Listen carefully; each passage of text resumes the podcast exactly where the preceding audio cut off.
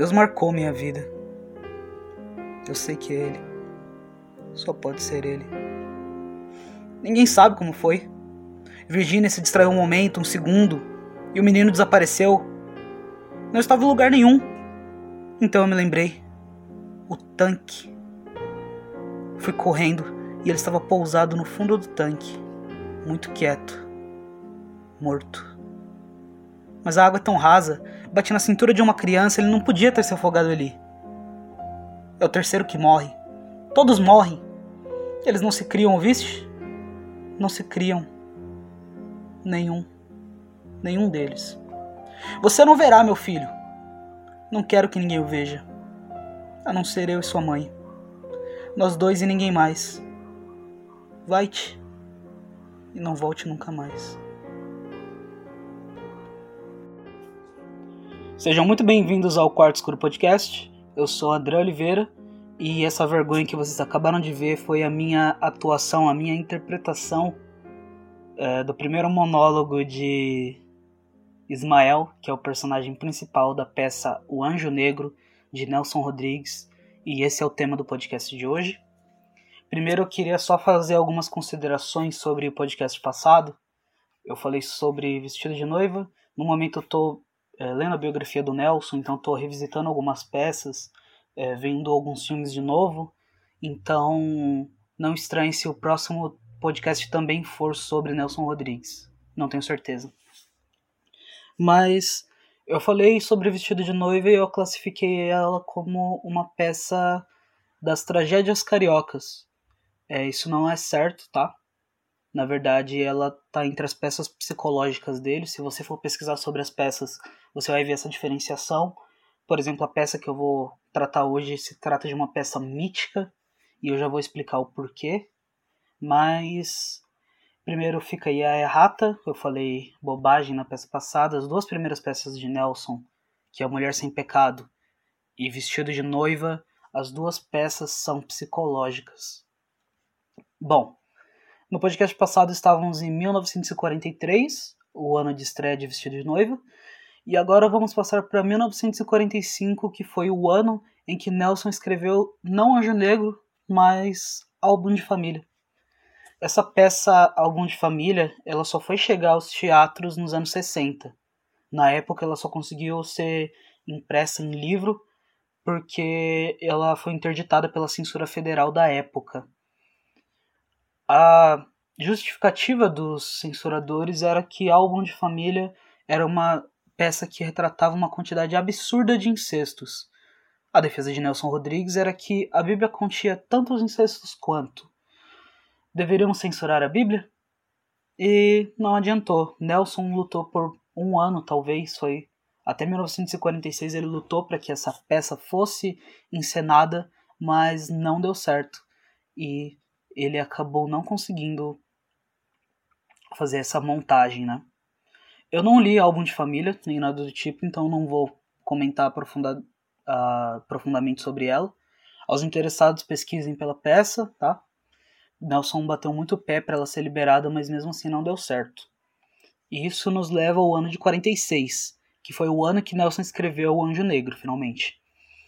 A ideia ela surgiu do convívio que ele tinha com um amigo dele, que era um jovem ator negro da época, o Abdias do Nascimento. Numa conversa com Abdias, Nelson ele falava que nos Estados Unidos o negro é caçado a pauladas e incendiado com gasolina, mas no Brasil é pior ele é humilhado até as últimas consequências. Nelson também diz que chegaram à conclusão de que no Brasil o branco não gosta de preto e o preto também não gosta de preto.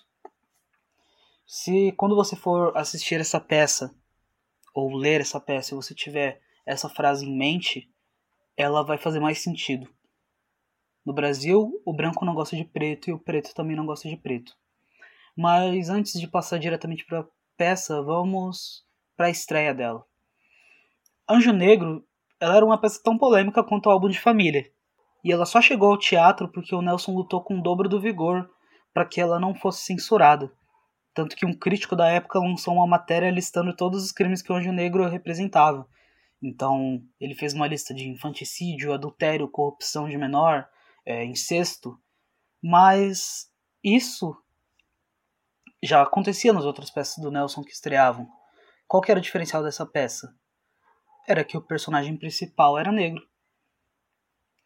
A peça ela teve de passar por uma comissão cultural da época para ser estreada, né? E a comissão, ela não viu nenhum inconveniente na peça, mas ela só poderia ser estreada com uma condição. O ator que representaria Ismael tinha de ser um branco de face pintada, fazendo o que a gente conhece hoje como o blackface.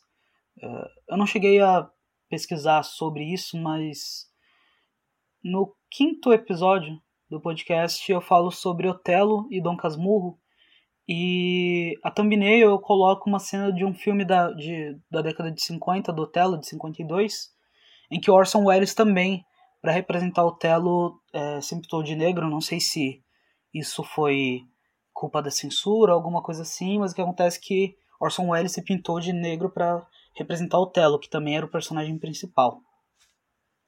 É, não sei como foi essa escolha, né? Se foi da própria produção, se foi censura, não cheguei a pesquisar sobre isso.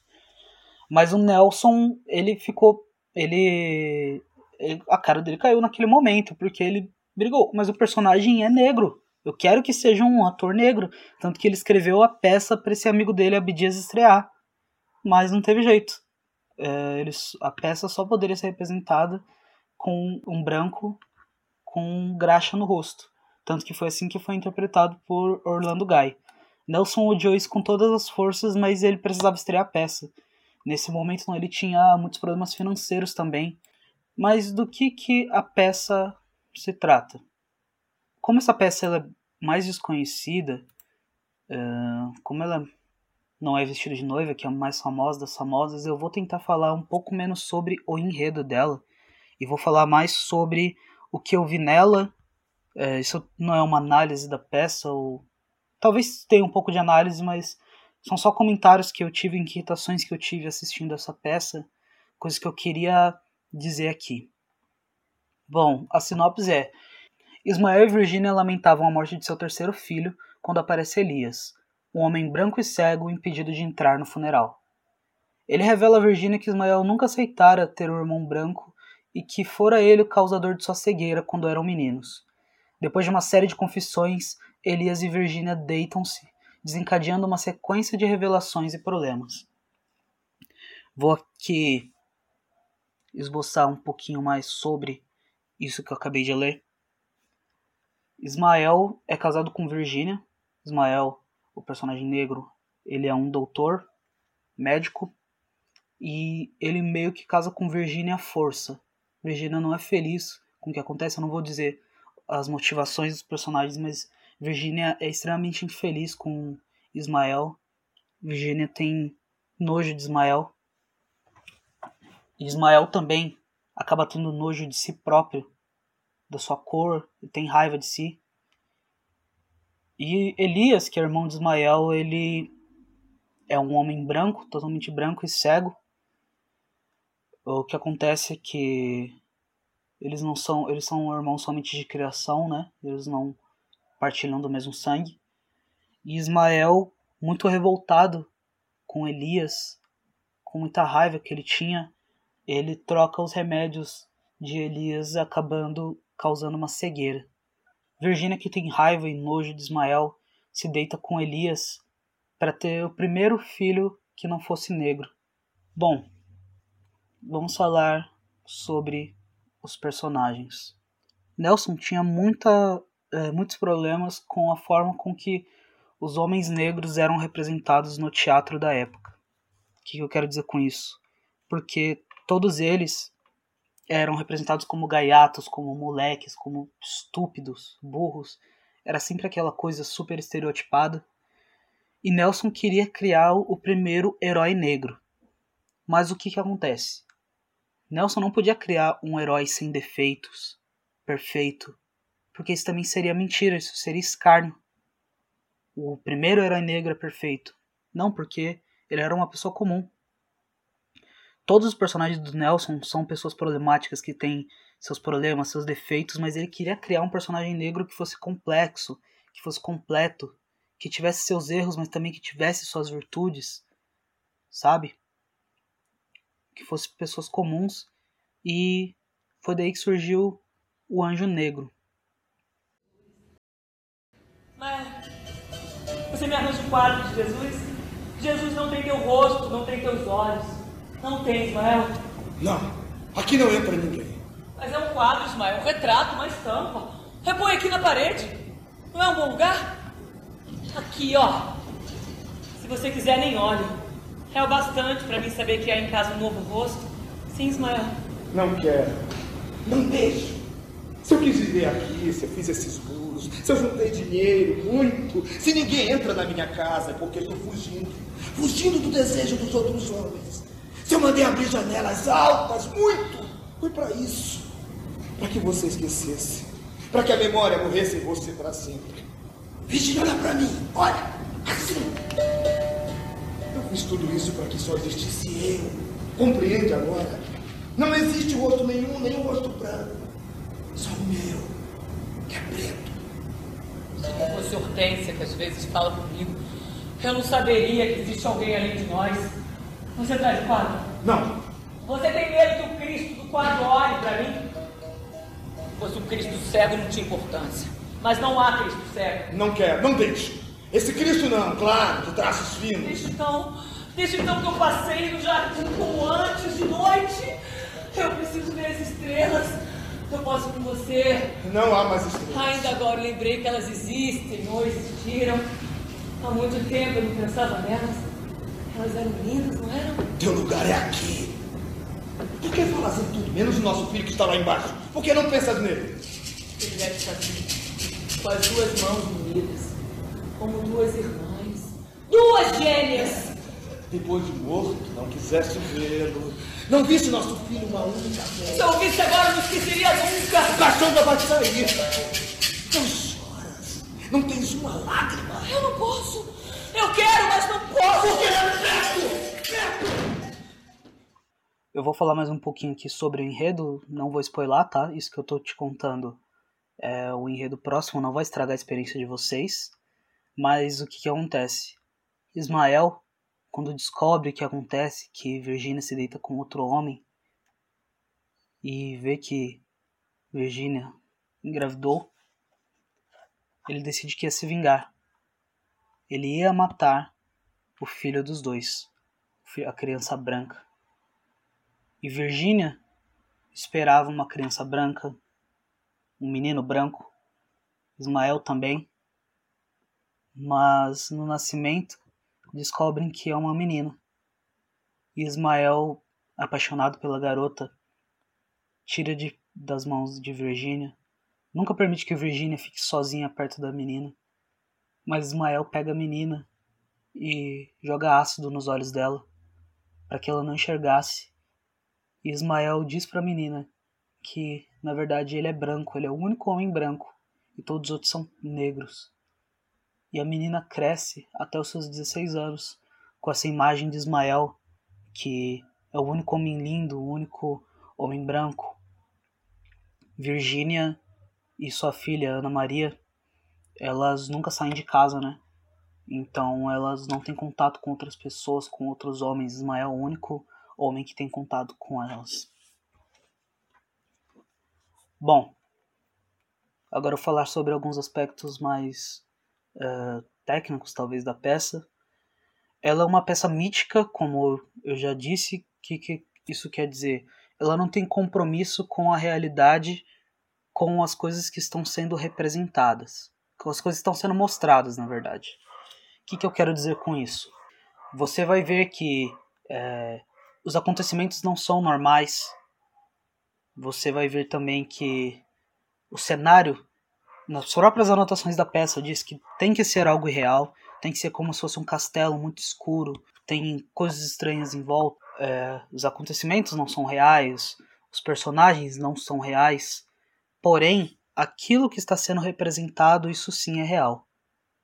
Aquele, os sentimentos passados, as sensações, as emoções, essas coisas sim são reais. Isso lembra muito tragédias gregas antigas. A literatura grega antiga em si, esse caráter mítico, por exemplo, você ia ver as tragédias gregas falavam sobre minotauros e ninfas. Isso não quer dizer que a, as pessoas na época acreditavam, na verdade, em minotauros, mas o minotauro era uma representação de um homem muito grande, forte, é, com piercing, talvez. Essas eram coisas que são representadas. E é isso que a peça passa. Então, você vai ver coisas estranhas acontecendo, você vai ver reações estranhas, você vai ver coisas que não são comuns. É uma peça mitológica. Eu queria até deixar um ler um pedaço aqui do da apresentação da peça que eu tenho aqui da Nova Fronteira, escrita por qual é o nome do OK. Flávio Aguiar. Foi ele que escreveu essa apresentação. Eu vou ler esse trecho aqui. Ele diz assim: Devemos considerar que Nelson trabalha sobre um complexo intricado de redes mitológicas, cujo ecletismo é muito característico também da sociedade e das culturas brasileiras. A atitude de Virgínia lembra Medeia, a feiticeira que extermina a prole por sentir-se traída pelo esposo Jazão. Sim, mas a de ambos, Ismael e Virgínia, lembra muito também o mito de Cronos, o Senhor do Tempo, que, temendo ser destronado, devorava os próprios filhos originados por Gaia, a mãe da Terra. Bom, isso dá o aspecto mitológico e também existe um aspecto simbólico em certos personagens. É, não dizendo que quando você fala de representações não quer dizer que esse personagem é sempre alguma coisa. Por exemplo, você vai ver um conto do Tolstói onde ele vai colocar um personagem que às vezes pode representar Jesus Cristo ou às vezes pode representar outra pessoa. Tipo assim, em certos momentos ele faz um paralelismo, é o nome dessa é uma técnica literária que faz isso lembrar. Então, Elias também acaba é, por certas vezes pode lembrar um pouco Jesus Cristo em alguns momentos, mas não é uma coisa fixa, sabe? É, por exemplo, também tem um pouco Nelson ele coloca nos dois personagens, nos dois irmãos, ele coloca nomes bíblicos, né? E tem até uma jogadinha assim, é, para quem entende um pouquinho, o Ismael, tem a tribo de Ismael, que seria meio que o irmão renegado das, do, dos filhos de Abraão, tanto que tem a briga entre o Islã e os cristãos, porque o Islã se considera descendente da tribo de Ismael, né?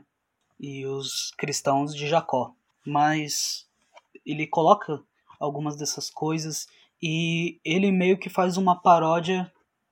Alguns personagens fazem paródia das, das próprias peças que eram exibidas na época. Por exemplo, você vai ver que tem os coveiros, eles também são personagens negros, e a forma como eles são retratados é igualzinha à forma que era retratado nos outros teatros todos os personagens negros. Isso talvez poderia ser uma crítica ao teatro.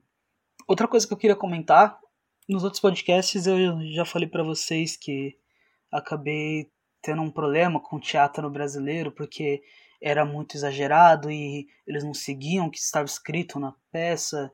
Bom, já falei sobre todos esses problemas, né? Mas eu achei a única montagem que eu vi de, dessa peça do Anjo Negro era uma montagem mesmo teatral, né? Não tem filme. Pelo menos eu acho que não tem filme, não cheguei a ver. Mas essa montagem é muito interessante. Os atores são são bem competentes. A montagem é séria, é uma peça séria. Eles não fazem, é, não dão um caráter estúpido, cômico, como eu já comentei antes. A peça é muito séria e eles são, são tratados assim. Teve algumas coisinhas que realmente não me agradaram mesmo. No final das contas, eu achei, por exemplo, tem uma personagem que é a tia. A tia de Virginia. É, eu me incomodei muito com a representação dessa atriz. Eu achei muito é, gritado, muito, muito exagerado. E tá, você pode dizer que o teatro é para ser exagerado? Eu concordo, é para ser exagerado. Tanto que eu vou colocar cenas aqui que realmente são exageradas, mas existe um limite. Existe um limite quando fica estúpido, né? E mas eu, os outros atores são bem competentes. O ator que fez Ismael, Virginia, eles são ótimos. A montagem também é muito boa. Teve algumas coisinhas ali no final, no começo, que Nelson não escreve na peça, mas mesmo assim eu achei uma montagem bem interessante, bem competente, por assim dizer. Eu acho que era mais ou menos isso. Eu queria mais apresentar a peça, comentar algumas coisas sobre os aspectos dela, sobre os personagens, é, sobre os conflitos. É, Nelson é, é muito competente quando ele vai fazer essas representações dos personagens. Ismael é um personagem que é, é fantástico. Ele se mostra como descendente de uma linhagem, é, como o próprio nome diz, Ismael, né? Como eu já expliquei aqui, como descendente dessa de uma linhagem talvez maldita, como ele se enxerga, como os outros acabam enxergando ele. E a peça também é maravilhosa, os diálogos. Eu vou colocar aqui alguns alguns momentos e Nelson se mostra sempre um grande, grande, grande, grande, grande, grande dramaturgo. Seus personagens são todos complexos, todos muito profundos, todos eles é, mostram uma profundidade absurda. E Nelson ele se foca muito nas partes ruins, talvez, da personalidade humana, talvez muito nas tragédias, mas é muitas vezes chamavam ele, né, de que só falava de morte, mas o que ele tava falando que assim, é, a vida acaba sendo triste, sabe? E é bom a gente, que a gente entenda isso. Talvez isso norteie um pouco o teatro do Nelson. A peça foi pioneira, eu acho que ela representava muito a sociedade da época. Esse pensamento do Nelson é muito interessante sobre o que ele diz, né, que o Brasil até onde o branco odeia o preto e o preto também odeia o preto. E é isso que norteia toda a peça do Anjo Negro. Bom, eu vou ficando por aqui. Leiam a peça, assistam. Uh, eu não falei o nome da companhia de teatro. Uh, companhia do Teatro Mosaico. Foi essa que eu vi, eu achei no YouTube. Se digitar Anjo Negro, você pode achar aqui. Desse canal Arte e Educação. Tem poucas visualizações, tem só cerca de 200, mas o áudio tá muito legal. A imagem também tá muito legal. Eu vou ficando por aqui. Um grande abraço e fiquem com Deus. Até a próxima.